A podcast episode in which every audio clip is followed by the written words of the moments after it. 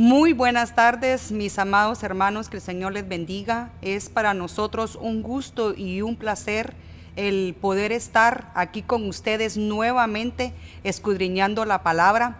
Agradecemos al Señor esta oportunidad que nos da y también a nuestra Madre su confianza puesta en nosotros para poder venir a compartir la palabra del Señor. La verdad que en estos días eh, hemos recibido tanta palabra y vieron que el día de hoy tuvimos la oportunidad también de empezar con el retiro de verano en Guatemala y la verdad que el Señor es tan bueno, tan maravilloso, tan precioso que aún por medio de aquellos siervos que no sabe de lo que eh, hemos estado hablando, aún allí confirma la palabra.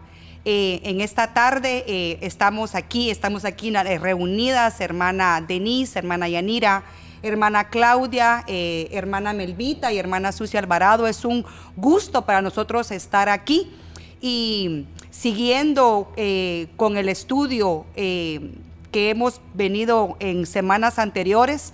Hoy queremos seguir con ustedes estudiando este libro maravilloso que es el libro de Romanos empezamos estudiando el, Romanos 1, donde el Señor nos hablaba acerca de lo que es el evangelismo.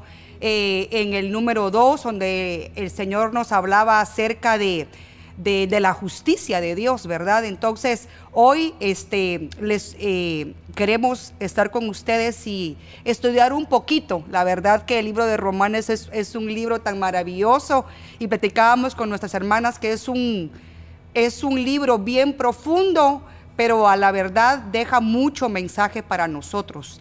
Eh, es lindo y maravilloso porque eh, la semana pasada eh, que estudiaban lo que es Romanos 2, terminaba hablando en los últimos versículos acerca de lo que es la circuncisión y cuando empezamos a leer el libro de Romanos 3, miramos que nuevamente como que si van conectados uno con otro, ¿verdad? Y empieza nuevamente hablando de la, de la circuncisión. Y hoy en esta, en esta tarde, perdón, queremos estudiar un poquito, si usted tiene ahí su Biblia, tiene ahí la palabra del Señor, eh, puede estudiar con nosotros y pues... Eh, eh, esperamos, ¿verdad?, ver sus comentarios. Agradecemos a todos los que se conectan día a día y están ahí siempre pendientes de este programa. Así que vamos a empezar, sin más preámbulo, a estudiar el, número, el, libro de Romanos 3 y empezamos, eh, la palabra del Señor empieza de esta manera diciendo, ¿cuál es entonces la ventaja del judío o cuál el beneficio de la circuncisión? Grande en todo sentido. En primer lugar, porque a ellos les han sido confiados los oráculos de Dios. Entonces, ¿qué?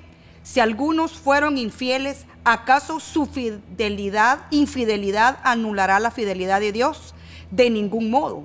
Antes bien, sea hallado Dios verás, aunque todo hombre sea hallado mentiroso. Como está escrito, para que seas justificado en tus palabras y venzas cuando seas juzgado. Y si nuestra injusticia hace resaltar la justicia de Dios, ¿qué diremos? ¿Acaso es injusto el Dios que expresa su ira? Hablo en términos humanos, de ningún modo, pues de otra manera, ¿cómo juzgaría Dios al mundo? Pero si por mi mentira la verdad de Dios abundó para su gloria, ¿por qué también soy yo aún juzgado como pecador? ¿Y por qué no decir, como se nos calumnia y como algunas afirman, que nosotros decimos, hagamos el mal para que vengan el bien la condenación de los tales es justa. Entonces nos impactaba y nos encantaba ver los primeros versículos de Romanos porque verdaderamente eh, esta carta fue escrita a, los hermanos eh, que estaban en, Roma en aquel tiempo. Y yo estudiábamos esto, y miramos de que este es uno, no es que las demás epístolas no sean importantes las que escribió el apóstol Pablo, sino que esta es una de las cartas, por decirlo así, un poco más profundas, porque les está hablando a aquellos hermanos que fueron, que conocieron la palabra del Señor, pero que vivían en un, en un país tan difícil que era, que era Roma, ¿verdad? Y queríamos antes de, empezar eh, en lo que el Señor nos dio a cada una de nosotros, es de que no es que el Señor eh, eh, haya desechado al pueblo de Israel, de ninguna manera que no. El pueblo de Israel tiene su lugar, ¿verdad? Porque es, fue el pueblo que fue escogido por Dios. Lo único es que por ahorita el Señor está trabajando en nosotros, que somos el Israel espiritual. ¿Verdad? Y cuando, que somos la gentilidad, porque como aquí lo dice, ¿verdad? Habla mucho de la gentilidad este versículo de Romanos y no es que el Señor ha desechado su pueblo, no. Lo que pasa es que usted está trabajando con nosotros, pero cuando haya terminado con nosotros, que somos el Israel espiritual, vuelvo a decirlo nuevamente, él va a regresar con el pueblo del Señor, que es el pueblo de Israel, porque como dice aquí, a ellos se les dio los oráculos, a ellos se les dio la Torá, a ellos se les dio los mandamientos por medio de Moisés. Y no es que no tengan validez para este tiempo, por supuesto que sí, el Señor dijo que venía a validarlos. Lo que pasa es de que ahorita estamos en un tiempo diferente, que es el tiempo de la gracia. Y la Biblia nos habla, ¿verdad? Que, que lo que, que el, el Nuevo Testamento está casado con el con el, con, el, con el antiguo y el antiguo está con el nuevo. Entonces, verdaderamente no es que el Señor haya, los haya eh, desechado, sino que creo que el Señor, eh, por las situaciones que pasaron, Él por un tiempo los tiene, como dicen, en un poquito en stand-by, pero que el Señor en su tiempo va a regresar con ellos porque es un pueblo amado, escogido por el Señor.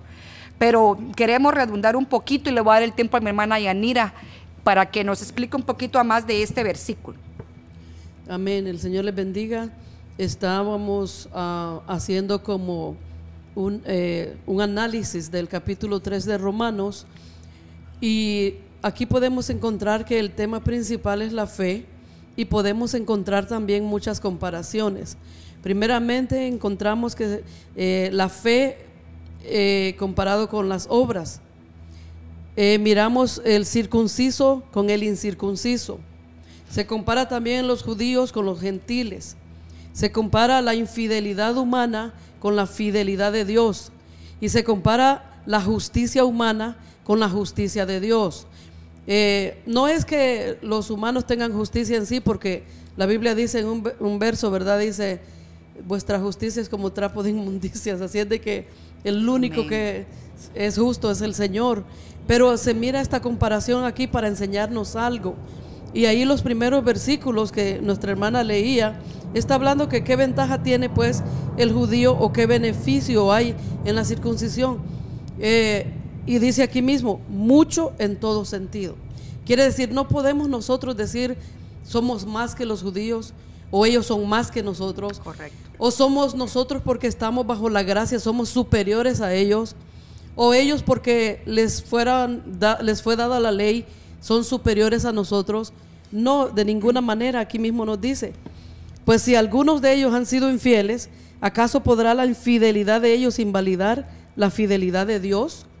Cuando vemos este versículo, eh, me venía a la mente Salmo 51, 4, que dice, contra ti, contra ti solo he pecado y he hecho lo malo ante tus ojos seas tú reconocido justo en tu palabra y tenido por puro en tu juicio. Cuando nosotros vemos acá, es, es un verso paralelo con Romanos 3.4, ¿verdad? Que es lo que, lo que leíamos, que de ninguna manera, antes bien sea Dios verás, y aunque todo hombre sea mentiroso, como está escrito, para que seas justificado en tus palabras y venzas cuando seas juzgado. Imagínense qué bello, ese es el verso 4 de, Romanos, de Romanos 3. Lo mismo que Salmo 51, 4. Quiere decir de que muchas veces nuestra injusticia no es que Dios nos manda a vivir injustamente, no es que Dios nos manda a vivir impíamente, no, sino que a veces los errores que nosotros cometemos nos, nos alumbra la justicia de Dios de una manera tan grande y entonces nosotros decimos, no cabe duda que no es mi justicia, no cabe duda que no son mis fuerzas, no cabe duda que no es, no es que, oh, esté cumpliendo toda la ley, o no es que por la gracia yo soy más, no, no, no, sino que es, si es la ley, es la justicia de Dios, la justicia de Jehová, Y si es la gracia, es la justicia de Cristo en nosotros. Amén, amén, amén. Qué precioso, ¿verdad? Porque entonces ahí lográbamos ver en este versículo, ¿verdad? Que por lo, que decía mi hermana Yanira, ¿verdad? Encontrábamos como un, como un resumen, más o menos, ¿verdad? De que el judío, ni el gentil es más que el judío, ni, ni el judío es más que el, que el gentil.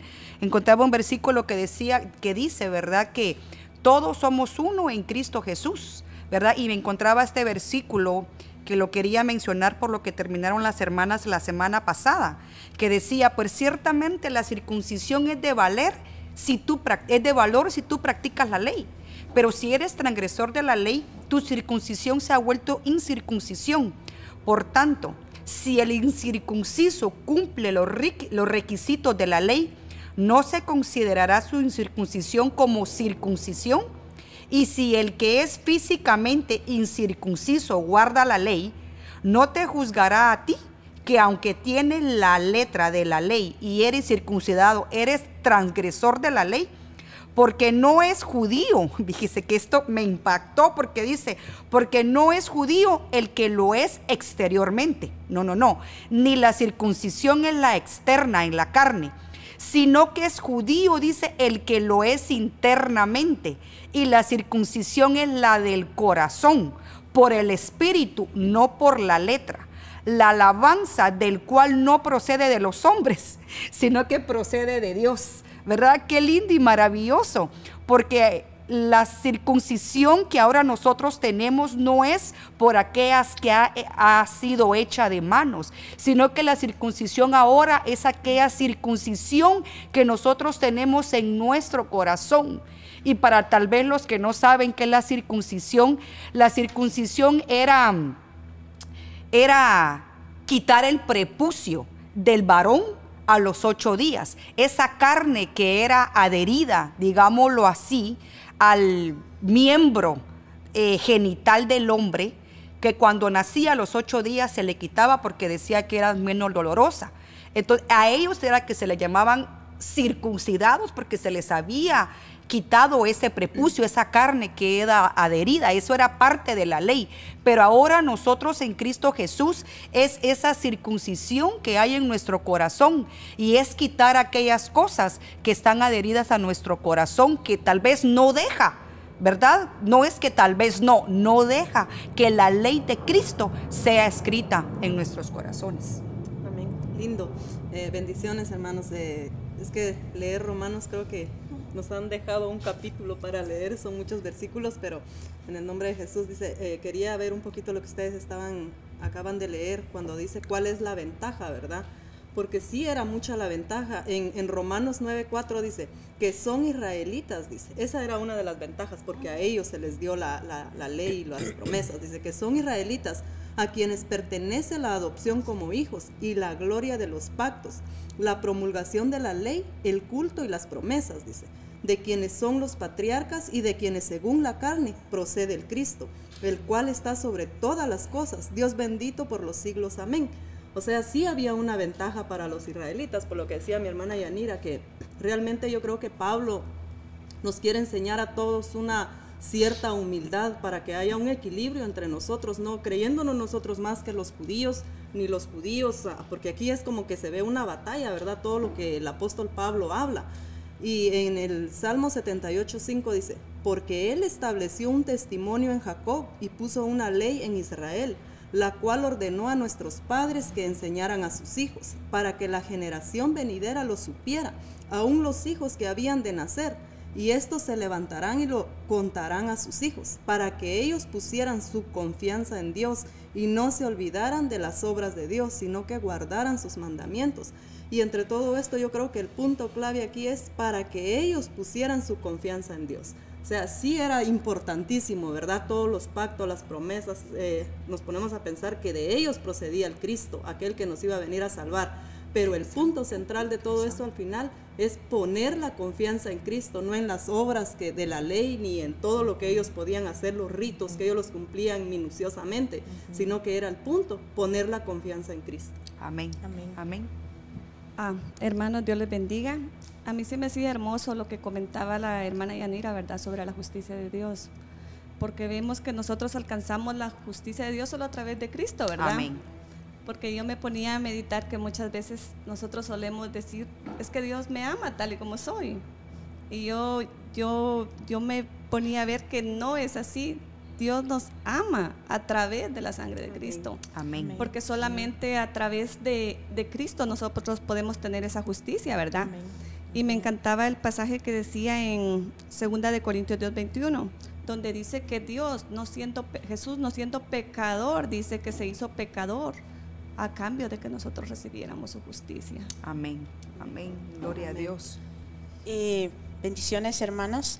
Yo veía aquí esto tan hermoso porque a mí eh, el Señor me habló tan lindamente con esta palabra que veía yo que nosotros somos en lo espiritual, somos los verdaderos judíos. Amén. Así, así me lo entendí yo y también eh, veía que en el Espíritu somos el Israel de Dios, Correcto. somos el pueblo escogido de Dios, la nación santa, somos el real sacerdocio. Amén. Y podía ver yo que, no sé, el Señor nos ha dado un privilegio tan hermoso, tan precioso, ¿verdad?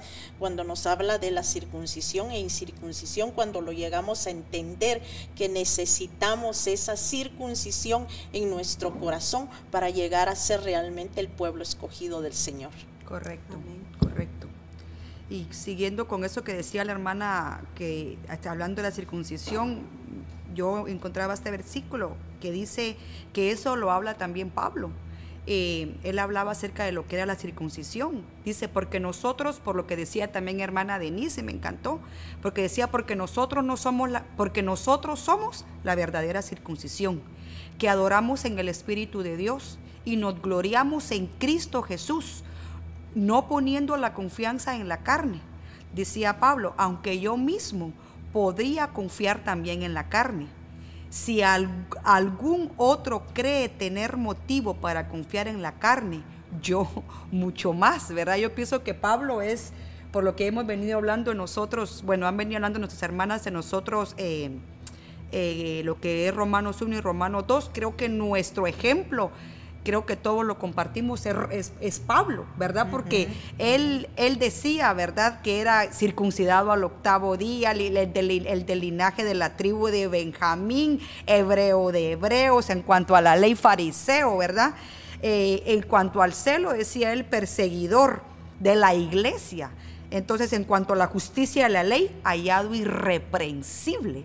Entonces, yo pienso que Pablo es nuestro mayor ejemplo, porque él, antes de que tuviera ese encuentro con el Señor en el camino a Damasco, él era esto. Era alguien que, que, que él creía en la ley y él, como así había sido enseñado, la ley para él no había otro más cosa que la ley para cuando vino y se el, el Señor tuvo ese encuentro con el Señor en el camino a Damasco, él pudo entender esto, ¿verdad? Porque se le fueron quitado esas escamas de los ojos. Entonces él dice, ¿quién más que yo para saber lo que era la ley y lo que era el ser circuncidado? Pero ahora él dice, no, porque ahora nosotros somos la verdadera circuncisión, ¿verdad?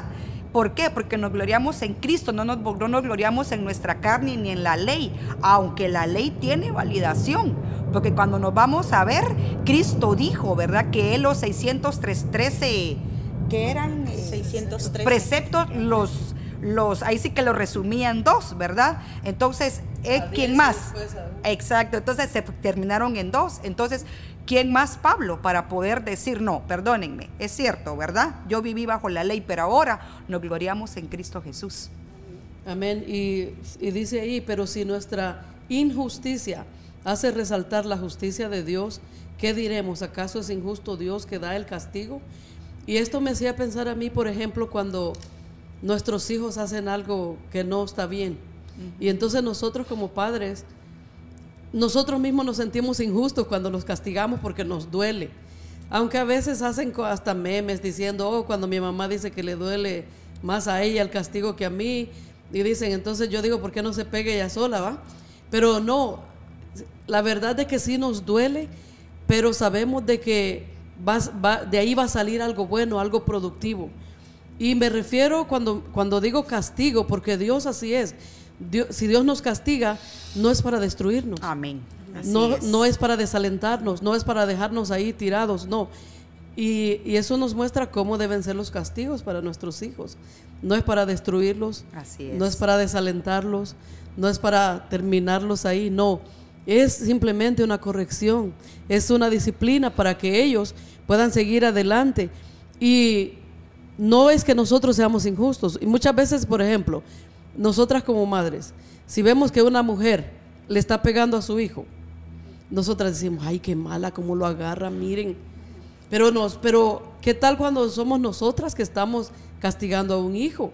Nosotras sabemos lo que han hecho, ¿verdad? Por supuesto que, vuelvo a lo mismo, no es un abuso, ¿verdad? Un abuso ya de, de golpes así que los van a dejar. No, no, no, no, no. Un castigo. Si Dios nos castiga, es para, para enseñarnos a nosotros, es para regresarnos a esa senda derecha, es para que nosotros no nos desviemos. No es, no es, y Pablo decía aquí, hablo como hombre, dice ahí, si ustedes miran este verso ahí en paréntesis, dice, hablo como hombre. De ninguna manera, dice, porque entonces Dios cómo juzgaría al mundo, ¿verdad? Pero, pero aquí, aquí lo que estaba, porque nosotros hablábamos y desgranábamos este capítulo, aquí lo que estaba pasando es lo que pasa muchas veces en las casas, en las iglesias, eh, aún en el mundo, de que la gente empieza a pelearse, ah, no, nosotros somos los mejores, nosotros tenemos la verdad, ellos no. Y ahí pasaba de que había ese pleito.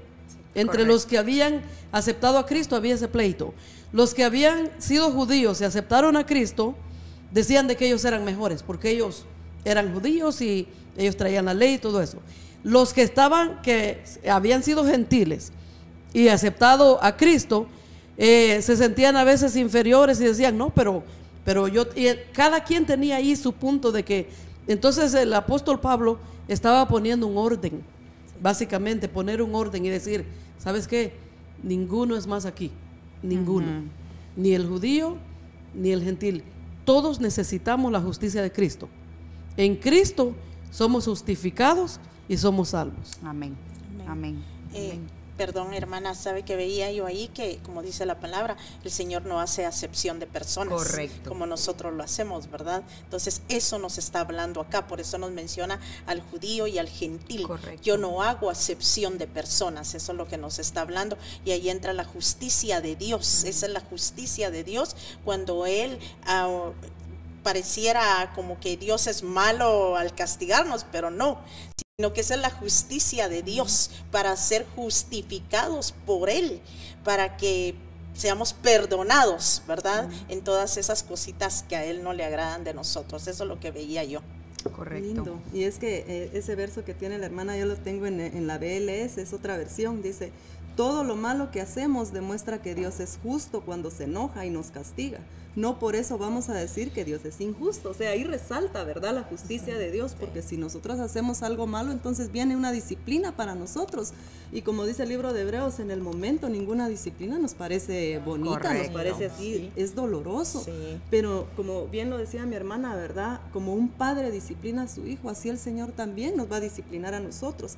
En el 3.6, en esta misma versión, dice, de ninguna manera, si Dios no fuera justo, ¿cómo podría decidir quiénes son malos y quiénes son buenos?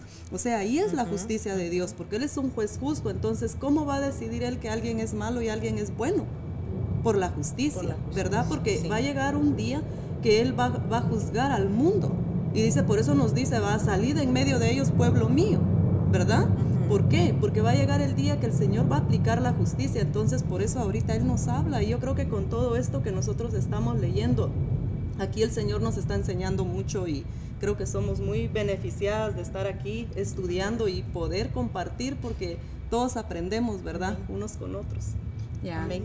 Qué lindo, ¿verdad? Porque también nos habla también a nosotros, como decía la hermana Yanira, como pueblo de Dios. A veces también nosotros podemos ser injustos con aquellos que todavía no conocen al Señor, ¿verdad? Puede venir como una cierta eh, orgullo, por decirlo así, porque, porque como a mí, yo, a mí el Señor sí se me reveló y sí el Señor... eh, eh, tuvo misericordia de mí, pero del que está a la par mía no. Entonces eh, puede venir también una jactancia y sabemos que esa palabra también está aquí, ¿verdad? Hay un- puede venir una jactancia también a nuestro corazón y hacer de menos a aquellos que no conocen al Señor y creer que porque el Señor tuvo, nos dio esa su gracia, su amor, su misericordia. Entonces eso también, que el Señor nos ayude, ¿verdad? Para que no veamos de menos aquellos que todavía el Señor no se les ha revelado, sino que nosotros teniendo esa justicia y ese amor de Dios en nuestras vidas, podamos también nosotros poder eh, esa palabra, esa, eso que el Señor ha derramado sobre nosotros, poder compartirlo con ellos. Y miren lo que me damos la bienvenida a todos nuestros hermanos y hermanas que están eh, conectados. Eh, le agradecemos. Vamos a ver ese versículo que dice Romanos 11, 17 que nos manda nuestra hermana Suani, que dice, ahora bien, es verdad que algunas de las ramas han sido desgajadas y que tú, siendo de olivo silvestre, has sido injertado entre las otras ramas. Ahora, ahora participas de la savia nutritiva de la raíz del olivo. Sin embargo, no te vayas a creer mejor que las ramas originales. Y si te jactas de ello, ten en cuenta que no eres tú quien nutre la raíz, sino que la raíz que te nutre a ti. ¡Hala, qué precioso! Cabal, por lo que estábamos hablando ahorita, ¿verdad? No nos vayamos a jactar ni a creernos más, ¿verdad? Que porque ahora nosotros somos cristianos y ahora el Señor nos, se nos ha manifestado sino que al contrario, ¿verdad? Manifestemos ese amor para con aquellos que no conocen al Señor, ¿verdad? Demos ese buen testimonio, seamos justos, ¿verdad? Mostrando esa justicia que el Señor nos ha dado. Amén. Ah, sí, podríamos ver, ¿verdad? Porque al Señor le dice a Israel, ¿verdad? A los israelitas, ¿verdad? Que caminen en obediencia. Y podemos ver que un corazón que no está circuncidado no puede acatar la obediencia y los mandamientos. Amén. Por eso yo pienso que la evidencia de un corazón que ya ha sido circuncidado es la obediencia. Amén. Y que puede acatar los mandamientos, ¿verdad? Que se resumen en dos. Correcto. El amor y el amor a tu prójimo. Correcto, correcto tenés toda la razón en lo que decís, nena, porque fíjate que cuando eh, yo le decía a las hermanas que de verdad que Romanos es algo maravilloso, ¿verdad? Pero que el Señor nos ayude a poder entender estas cosas, porque como decía una de mis hermanas, esta palabra fue para los que estamos dentro de la iglesia, porque Pablo la escribió a la iglesia que había conocido a Cristo y que estaba en Roma. A ellos les había mandado e, esta palabra. Y sí, eh, lo que dices tú es cierto, ¿verdad? Porque un corazón que no es circuncidado definitivamente no puede eh, poder acatar las cosas del Señor, ¿verdad? Amén, hermana, regresando al, punto de la hermana Claudia, de la, dice que el Señor no hace acepción, de personas. Aquí en Gálatas 3:28 encontré que dice, ya no hay disensión entre judío y no judío, ni entre esclavo y libre, ni entre varón y mujer. En Cristo Jesús todos ustedes son uno. Y eso también me hace pensar que aquí en, en Romanos 3 justamente encontramos a judíos, como dijo la hermana, eh, judíos, gentiles, circuncisión, manera amó Dios al mundo, porque ha dado porque de tal manera amó Dios al mundo que ha dado a su Hijo unigénito, para que todo que aquel que Él crea no se pierda, mas tenga vida eterna. Y esto lo podemos encontrar aquí en Romanos 3:22 dice que es decir, la justicia de Dios por medio de la fe en Jesucristo, para que todos los que creen, para que todos los que creen, porque no hay distinción. Entonces ahí nos recalca que, que Él no hace distinción de personas, ¿verdad? Y qué hermoso porque qué virtud tan hermosa esa, ¿verdad? Así, no hacer distinción. Eh, no hacer, se me confunde. Acepción. Acepción de personas. Amén. Ya, exactamente. Así que Cristo cuando vino a este mundo dice que Él vino por todos aquellos que se habían perdido ¿verdad? Él no vino y definitivamente que también está aquel versículo que dice que a los suyos vino y que los suyos no lo reconocieron. Entonces, el no haber reconocido el pueblo de Israel al Señor Jesucristo, gracias a ello, ¿verdad? Entramos nosotros ahí como gentiles porque nosotros somos los gentiles. Nosotros, los que no éramos parte del pueblo de Israel. Entonces, pero el Señor vino a todo aquel que había estado perdido. Amén. Y, y aquí, eh, viendo, estudiando este, este tema que estamos, puede, puede caer las personas en un error de decir, ok, entonces ahora ya, eh, los que invalidan la ley, por ejemplo, decir que la ley, oh, ahorita ya, ya no está vigente, ya pasó. Así es. Eh, se puede caer en ese error porque es un error. Correcto. La palabra del Señor permanece para siempre. Amén. Y aunque ya no estamos nosotros sujetos, ¿verdad? A la maldición, ¿verdad? De, que traía, porque traía maldición al el, el transgredir la ley. Pero nosotros ahora bajo la gracia no quiere decir de que, oh, vamos a, ahí el versículo 8 habla, ¿verdad? Que dice, algunos dicen, hagamos lo malo para que venga lo bueno. Existe ese peligro de caer también en ese extremo de decir, estamos bajo la gracia, ya ahorita la ley que dice, ah, no robarás, ya no existe, porque si robo, pues Dios me perdona, puedo hacer esto y Dios me perdona y me, me restaura. No podemos hacer eso, porque aquí mismo ese versículo dice, la condenación de los tales es justa. ¿Por qué? Porque nosotros no podemos, no podemos invalidar la ley. Al contrario, nosotros estamos conscientes de que fue dada por Dios. Son preceptos, es como un ayo, decía Pablo. Así es. Es como, como alguien que instruye a un niño, que le enseña lo bueno y lo malo, que le enseña lo correcto que tiene que hacer. Esa es la ley, que nos enseña cómo cómo nosotros, nosotros debemos dirigirnos, cómo vivir delante del Señor, delante de los demás. No, no, no estamos en el, en el punto de decir, estamos bajo la gracia y podemos hacer lo que queramos. No, tampoco. Ese es libertinaje. Si nosotros estamos bajo la gracia, entonces nosotros reconocemos que es la sangre de Cristo la que nos justifica, la que nos justificó. Por lo tanto, nosotros apreciamos tanto la sangre de Cristo y si nosotros volvemos al pecado, que es de donde Dios nos sacó, dice que, ¿cómo va a tener alguien por inmunda la sangre de Cristo que nos limpió? correcto. Amén. Fíjese que, que, por lo que usted dice, hermana Yanira, yo me, me, ponía a pensar, ¿verdad? Porque lo importante que es la ley, porque primero fueron 613, ¿verdad? y yo me pongo a pensar que ahorita que usted hablaba, digo yo, es una forma de vida que el Señor les estaba dando a ellos.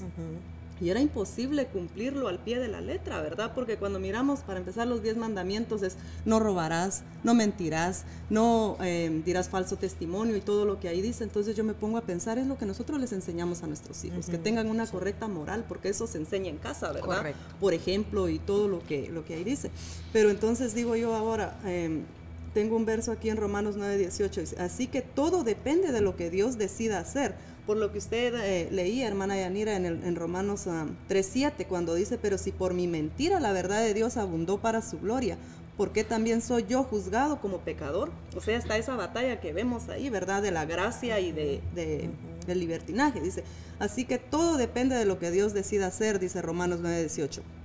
Él se compadece de quien quiere y a quien quiere lo vuelve terco. O sea, es una decisión del Señor, ¿verdad? Y, y en el 9.19, si si alguien me dijera, ¿de qué nos va a culpar Dios si nadie puede oponerse a sus deseos? ¿Va? O sea, y, viene Pablo y les dice, yo le contestaría, amigo mío, tú no eres nadie para cuestionar las decisiones de Dios. La olla de barro no puede quejarse con el que la hizo de, haberle dado esa forma. O sea, el Señor toma sus decisiones sobre nosotros. También debemos de saber que Él es Dios todopoderoso y así como a Faraón, Él lo volvió terco también. ¿Verdad? Y esa era la justicia de Dios. Correcto. Amén, porque a veces podemos decir, ¿por qué fulano hace algo y no le pasa nada? ¿Y por qué yo hago y ya me pasa? Mm. Tenemos que entender de que también nosotros como padres tenemos hijos y no podemos tratarlos igual a todos. ¿Por qué? Porque los hijos tienen diferentes caracteres, ¿verdad? Entonces, eh, así es nuestro Dios con nosotros. Nuestro Dios no es que, oh, aplica esto y es para todos, no, tiene un trato especial con cada uno. Y yo no sé, la verdad, no, ni tampoco tenemos que cuestionar, como decía la hermana, al Señor. ¿Por qué le permite a fulano? El Señor sabrá y mejor no, no queramos experimentar de que a ver si a mí también no me pasa, ¿verdad? Tenemos nosotros que saber de que tener esa, ese trato especial con el Señor, ese trato individual con Dios. Y de ahí nosotros vivir nuestra vida en el Señor. Y Dios es el que es nuestro Padre y Él se va a encargar de ya sea disciplinar o ya sea de premiar o galardonar al que, al que él crea, ¿verdad?, conveniente. Correcto. perdón, hermanas, eh, solo quería mencionar este versículo de Mateo 5:17, donde dice, no penséis que he venido para abolir la ley o los profetas. No he venido para abolir, sino para cumplir. Entonces eso me hacía pensar a mí que quiénes somos nosotros para abolir la ley, porque por medio de la ley conocemos los pecados, nuestros pecados. Así lo veía yo. Así es. Podríamos decir, ¿verdad?, que la ley en sí no es, no es mala, porque yo me ponía a pensar, yo veía la ley, ¿verdad?, como, como un capitán, ¿verdad? Pero nuestra naturaleza humana nos hace ser como, como es que la carne duela a seguir una ley. Como nos ponía de ejemplo nuestra madre espiritual, ¿verdad? Con un semáforo, ¿verdad? Correcto. Que te marca el verde, el amarillo y el rojo, ¿verdad? Pero como ya estamos condicionados a esa ley, no nos cuesta. Pero que hay de, de cuando viene algo que nos cuesta morir a nosotros mismos, ¿verdad? Correcto, correcto, sí. De verdad que ese ejemplo que la madre nos dio es algo muy, muy lindo, ¿verdad? Porque la verdad que cuando venimos a Cristo, la palabra del Señor dice que el que está en Cristo, nueva criatura es, ¿verdad? Las cosas viejas pasaron, he aquí, todas son hechas no. Entonces cuando venimos a Cristo tenemos que dejar esa vana manera de vivir que hemos heredado de nuestros padres, ¿verdad? La Biblia dice que aquel que robe, que no robe más, que aquel que mentía, que no mienta más, ¿verdad? Entonces estamos dominando aquellas áreas de nuestra alma. ¿verdad? Y, exactamente eso era lo que, es lo que hace la ley. La ley lo que hacía era mostrar el pecado que había. ¿Verdad? Era lo único que hacía, mostrar el pecado que había y lo que hacía era que se expiaba, era que se cubría únicamente con, ah, con los sacrificios que se hacían, pero nosotros en Cristo Jesús no, Él, Él lo único que es lo que decía la hermana Yandira, no tenemos que abusar de esa gracia. Que porque peco, que porque, ¿cómo es aquel versículo que dice, comamos y bebamos que mañana moriremos? No, no, no. No, no, no. También la gracia de Dios, también, también vamos a presentarnos delante de un Dios vivo un día y vamos a tener que entregar cuenta de todo lo que hicimos en este, en este cuerpo, ¿verdad? Y cuando venimos a Cristo tenemos que cambiar nuestra mente, nuestros pensamientos, tiene que haber una metanoia, tiene que haber una nueva forma de vida. Y fíjese que en una de las, acepciones, en una de las acepciones que tiene esa palabra ley que, está allí, eh, es la palabra nomos y, una de las acepciones que está es pleito, es ley. Entonces cada uno de nosotros estamos peleando día a día con nuestra carnalidad. Día a día tenemos ese pleito en nuestra alma de que aquellas, de aquellas leyes que hay en nuestros miembros. Entonces es un pleito constante que tenemos todo el tiempo. Y dice que esa ley, dice que, dice que era, era una costumbre. Eh, dice que era, era una ley, pero que era una ley prescrita por costumbre. Dice que es un nombre establecido para la ley, en tanto que era decretada por un Estado y establecido como la norma para la administración de justicia. ¿verdad? Entonces lo que decía Melvita, era tan difícil para nuestros hermanos, porque los, nuestros hermanos, los, los israelitas son nuestros hermanos. Entonces era difícil para ellos poder eh, cumplir esos 613 preceptos, ¿verdad? Y me impactaba porque esos 600 eh, preceptos, cuando nosotros lo llegamos a sumar, por lo que decía hermanas, hermana eh, Yanira, son 6 más 1, 7 más 3, 10. Se convirtieron en 10 mandamientos. Pero cuando el Señor vino, en lo que decía mi hermana Claudia, Él no lo vino a abolir la ley, Él vino a cumplirla. Entonces, pero en aquel tiempo se había vuelto una forma de vida, se había vuelto una manera habitual, algo que estaba establecido, eran como unos actos que se hacían repetitivos. Ok, pecaste. ¿Qué hiciste? Tal va, dos palomías y tal cosa. Y una ofrenda cereal. Va, tu pecado fue más grande. Va, traes un macho cabrío. Era de, Ya se había vuelto lo que ahora podemos llamar como una religiosidad, como lo que decía mi hermana Yanira fuera de cama. Ah, eh, es domingo, es viernes, ah, tengo que ir a la iglesia, ah, porque ya animó, ah, ya es viernes, ya es domingo, tengo que ir. No, no, no. No es así. Estamos cayendo nuevamente en esto, en una costumbre, en una forma de vida. No, cuando venimos al Señor, cuando venimos a la iglesia, tenemos que venir con un corazón dispuesto a decir, bueno Señor, hoy qué tienes para... Primero, ¿qué es lo que yo voy a dar? ¿Verdad? Porque la Biblia dice que entremos a sus puertas con acciones de gracias y a sus atrios con alabanza, ¿verdad? Y después decirle al Señor, ok, Señor, ¿qué tienes para mí? ¿verdad? La llenura de su Santo Espíritu, la palabra que nos habla, pero que no caigamos en esa misma costumbre o en esa forma de vida, esa ley que se había hecho en el pueblo judío, ¿verdad? Cuando estaba la Torah. Pero avancemos un poquitito. Eh, vamos a seguir en Romanos 3:21. Aquí nos habla un poquitito más acerca de lo que es la ley y dice así, pero ahora, aparte de la ley, la justicia de Dios ha sido manifestada, atestiguada por la ley y los profetas. Es decir, la justicia de Dios por medio de la fe en Jesucristo, para que todos los que creen, lo que hablábamos un ratito, ¿verdad? No hay distinción. Eh, siendo justificado gratuitamente por su gracia, por medio de la redención que es en Cristo Jesús, a quien Dios exhibió públicamente como propiciación por su sangre, a través de la fe como demostración de su justicia, porque en su tolerancia Dios pasó por alto los pecados cometidos anteriormente, para demostrar en este tiempo su justicia, a fin de que Él sea justo y sea Él el que justifica al que tiene fe en Jesús. Por eso fue que nosotros le llamamos a este, a este Proverbios 3 eh, la fe, ¿verdad? La fe, la fe de Dios, ¿verdad? La fe en Cristo. ¿verdad? Porque concluimos que el hombre es justificado por la fe y nuestra fe es Jesucristo. Aparte, mire lo que dice aquí, aparte de la obra de la ley.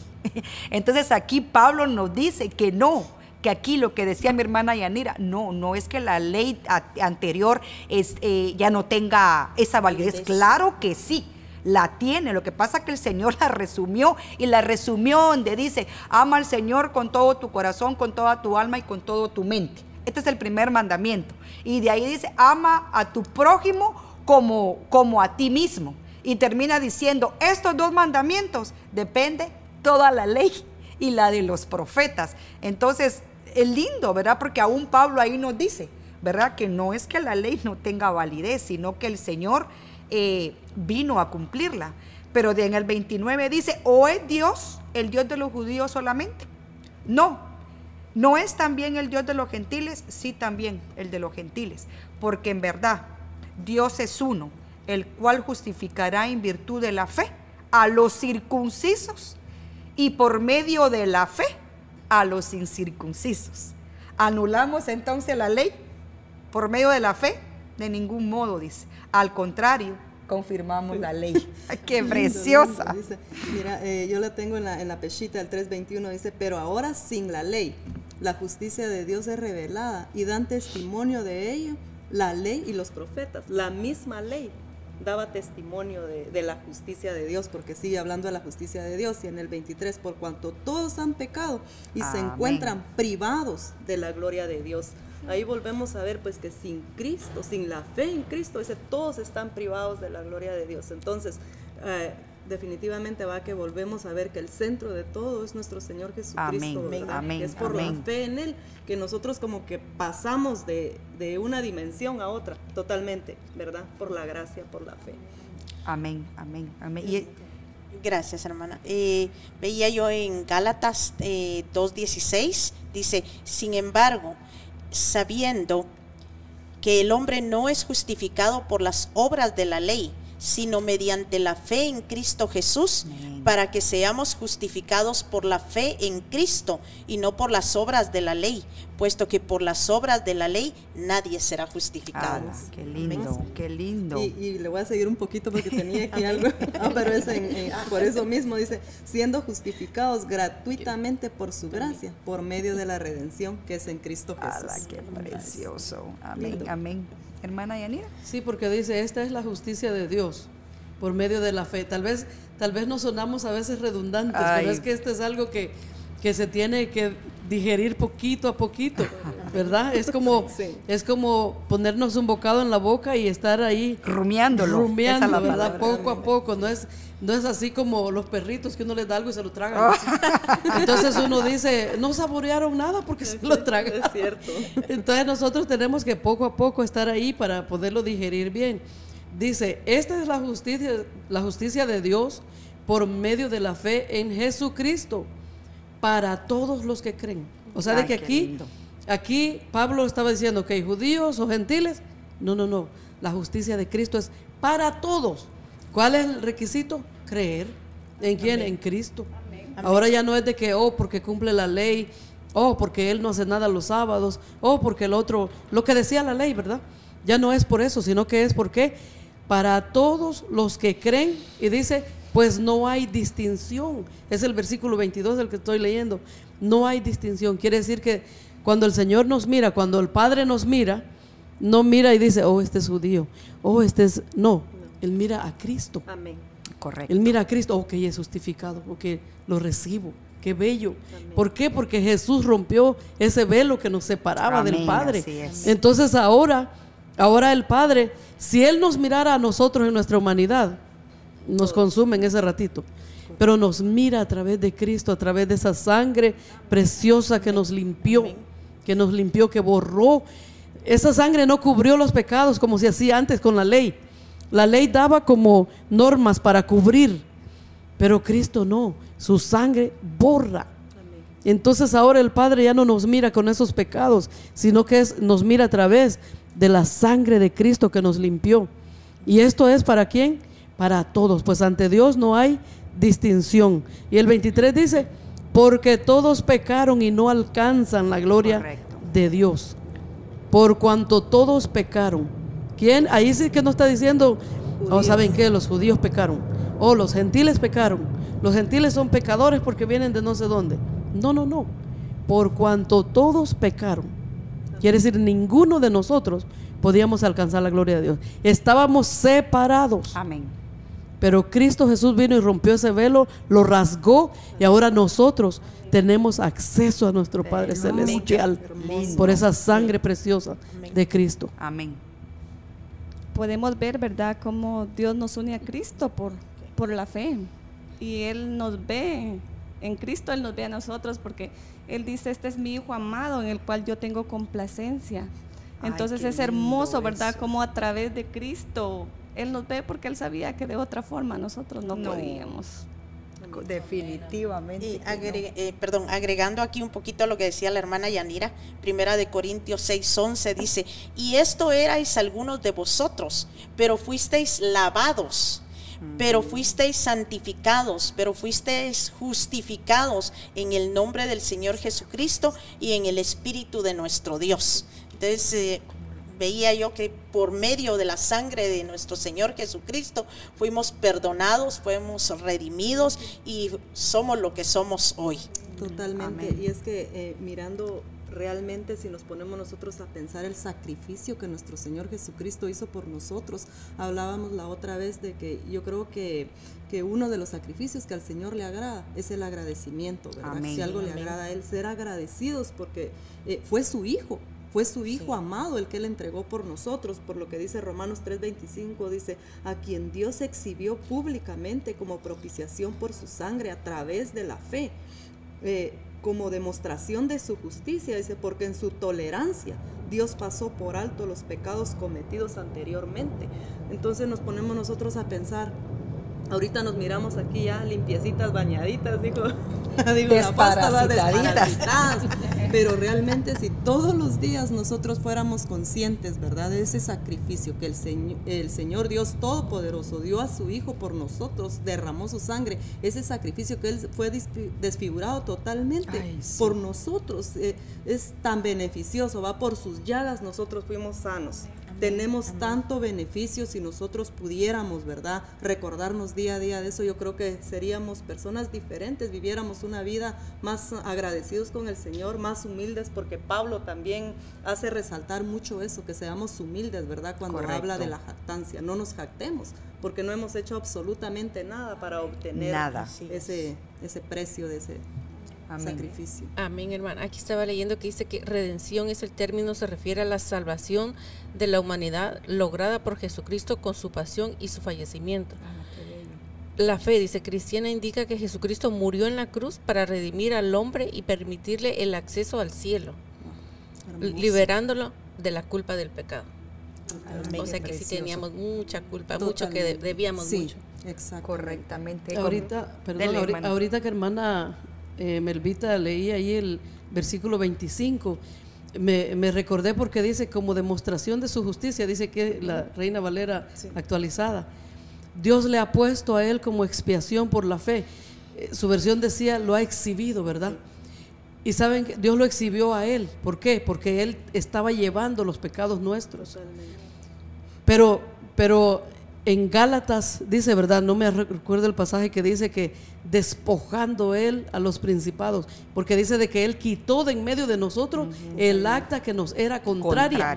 dice que clavándole en la cruz del Calvario y ahí exhibió, dice, no, no me recuerdo el pasaje si ustedes lo tienen, hermanos. Despojándonos. Ajá, que dice que él quitó de en medio de nosotros el acta que nos era contraria.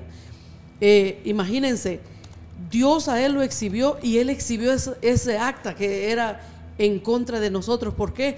Porque ahí un acta que es, un acta es un registro, ¿verdad? De algo que sucedió, como quien dice, oh, la hermana Yanira cometió este pecado, tal fecha, a tales horas, hasta minutos y segundos, me imagino, porque todo tiene que ir correcto, ¿verdad? Pero dice ahí de que el Señor dice que quitó esa acta de en medio y dice que la, la clavó en la cruz del Calvario, donde Él fue exhibido, imagínense.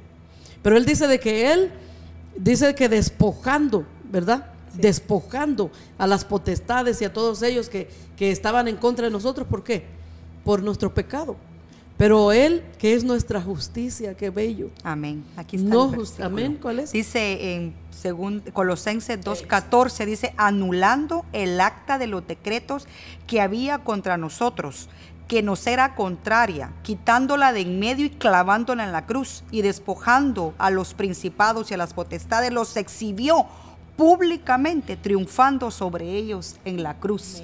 Esto es maravilloso definitivamente. Quiere decir de que esa acta dice quitándola de, enfrente, quiere decir de pues. que cuando Dios nos miraba, nos miraba, miraba ese registro de nuestro pecado, de nuestras maldades, de todo aquello malo que tal vez nosotros pudimos haber sido o cometido. Pero dice que la quitó él y la clavó en la cruz. Y ahora el Señor, cuando mira esa acta en la cruz, dice, ahí murió mi hijo. Correcto. Por mi hijo es justificada mi hija. Y qué bello, hermanas. Así es de que podemos ver de que, de que la ley no está invalidada, la ley no está ya caducada, sino que la ley nos muestra esos preceptos de lo que es la esencia de Dios de lo que es la justicia de Dios. Y la gracia es la justicia de Cristo que nos limpió, que nos redimió y que nos salvó. Qué lindo, qué lindo, qué lindo lo que dice hermana Yanira, ¿verdad? Definitivamente que, que nosotros, nosotros no hicimos nada para obtener esa salvación de parte del Señor, sino que Él lo hizo todo por nosotros en la cruz. Pero eh, aunque nosotros tengamos esa gracia, tengamos esa salvación, también nosotros tenemos que luchar por ella, ¿verdad? Y una de las cosas que, queremos enfatizar aquí eh, es que para nosotros, para que esas leyes, como hemos estado hablando ahorita, este, que fueron en nuestro corazón tienen que ser escritas tenemos que tenemos, que tener circuncidado nuestro corazón perdón que yo eh, eh, ¿cómo es? redunde. en esto, ¿verdad? Porque eh, dice que él tiene que, que, que como esos ¿Cómo es la palabra que dice, como esos clavos bien clavados, es la, es la palabra del Señor en nuestro corazón? Entonces también tenemos que circuncidar nuestro corazón, tenemos, porque fíjese que yo encontraba que que una de las cosas que al Señor le agrada, por lo que decía, no sé quién dijo que al Señor lo que le agrada es la obediencia, ¿verdad? Una de las cosas, hermana Denisita decía eso, ¿verdad? Porque dice que dice en Deuteronomio 10, 16, y eso fue en el antiguo pacto que el Señor lo dijo, ¿verdad? Que dice circuncidad pues vuestro corazón y no endurezcáis más vuestra cerviz. O sea, la gracia ya está sobre nosotros, la salvación ya la tenemos, pero que también nosotros tenemos que luchar por dejar aquellas cosas, aquella vana manera de vivir, aquellas cosas que tal vez nos puede hacer regresar de donde el, Señor nos sacó, porque si nosotros no cambiamos nuestra, nuestra, nuestra manera, de vivir, podemos regresar. Lo que decía Hebreos y decía usted, podemos eh, pisotear la sangre de Cristo. ¿Por qué? ah, porque el Señor ya me salvó y voy a vivir como yo quiero. No, tenemos, tenemos que pelear por nuestra salvación. Por eso hay un versículo que dice, aún ustedes no han llegado hasta el punto de derramar sangre por los pecados que nosotros hemos cometido, no, pero el Señor nos pide que nos humillemos delante del Señor. Cuando habla de, que dice, y no endurezcáis nuestra cerviz, Él nos habla de humillarnos delante del Señor. Por eso el Señor dice en, en el Salmo 51, creo que dice que Él no desprecia un corazón contrito y humillado. ¿Verdad? Entonces nosotros tenemos que también ser humildes delante del Señor, tenemos que disponer nuestro corazón para porque no me van a dejar mentir, todos tenemos un poquito de orgullo, un poquito de altivez. Y la Biblia dice que Él no habita con el hombre que es altivo y que es orgulloso, dice que lo ve de lejos. Fíjese, lo ve, lo ve aún en su misericordia, pero todavía lo ve. Entonces, fíjese que lo que dice Hebreo 3, por lo cual dice el Espíritu Santo, si oís hoy su voz, estamos en la, en era del Espíritu de Dios, ¿verdad? No endurezcáis vuestros corazones como en la provocación, como en el día de la prueba, en el desierto. Pero mire lo que dice la torre Samat. No querráis endurecer vuestros corazones como sucedió en el pueblo que estaba en el desierto, en el lugar llamado contradicción y murmuración.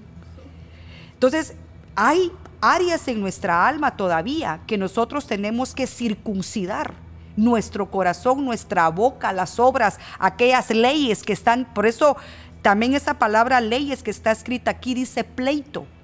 ¿Por qué? Porque es algo, vuelvo y le digo, es algo con lo que peleamos día con día en nuestro corazón, aquellas áreas con las que nosotros queremos eh, vencer. Y aquí aún en este versículo, Denisita había encontrado algo acerca cuáles son esas cosas que hay en nuestro corazón, que lo encontramos en Romano de 11 en adelante. Sí, ahí podemos ver, ¿verdad?, cómo el pecado ha dañado nuestra capacidad de razonamiento. Podría ser como un escáner, ¿verdad?, ser humano, ¿verdad? Porque ahí el apóstol Pablo vemos cómo se viene de, la cabeza hasta los pies. Y a mí me impactaba donde él habla de la, de la boca. Dice que es como un sepulcro abierto. Entonces ahí podemos, yo siempre he dicho, ¿verdad? Que como el hombre habla, así es. Así dice la palabra. Ajá, entonces ahí podemos ah, ver, ¿verdad? Que no voy a ponerle la mitad de agua a un vaso y al ratito voy a ver jugo de naranja, ¿verdad? O si hiel tengo, hiel es lo que voy a lo que yo voy a dar. Entonces esto es preocupante, ¿verdad? Nuestras conversaciones. Tenemos que tener mucho cuidado con ellas porque a veces de nuestra boca solo sale chisme y mentira. Y entonces venimos a ser como estos sepulcros abiertos. Se oye fuerte, pero, pero así es, ¿verdad? O los pies, dice que los pies son veloces para derramar sangre, eso es condenado por el Señor. Correcto. A veces tal vez no es un homicidio literal lo que hemos cometido, pero en primera de Juan 3:15 dice que el que aborrece a su hermano es como un homicida. Correcto.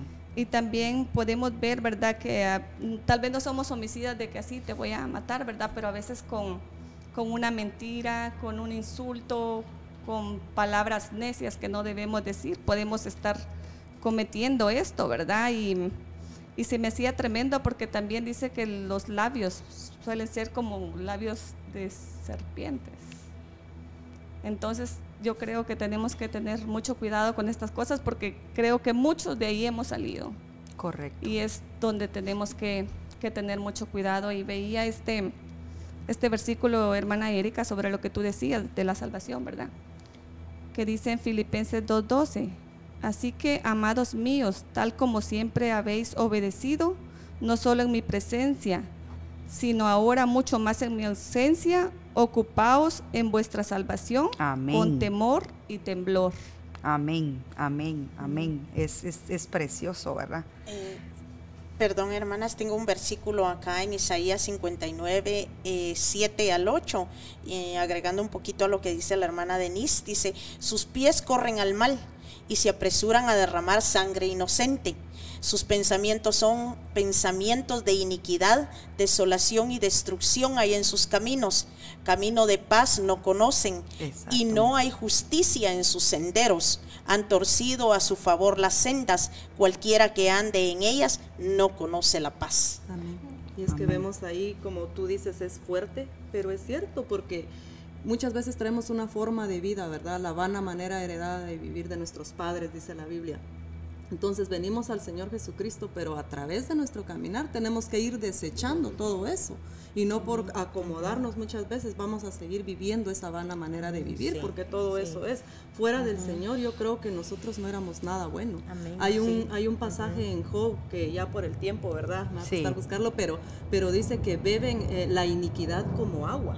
Ah, Entonces estaban bebiendo la iniquidad como agua. Qué bueno podían dar sea, tenemos que ver qué, de qué fuente estamos nosotros tomando. Tomando el agua. Amén. Y el último versículo de Romanos capítulo 3, que es el 31, dice, luego, ¿invalidamos la ley por la fe? De ninguna manera. Más bien confirmamos la ley. Esto quiere decir que la fe no anula la ley, sino que la confirma. Amén. La gracia que nos da Cristo que es nuestra salvación, que vale tanto, que, que Él pagó su sangre hasta la última gota, no invalida la ley, sino que la confirma. Correcto. Ahí es, ¿por qué? Salmo 19, 7 dice, la ley de Jehová es perfecta y algo perfecto no se puede invalidar.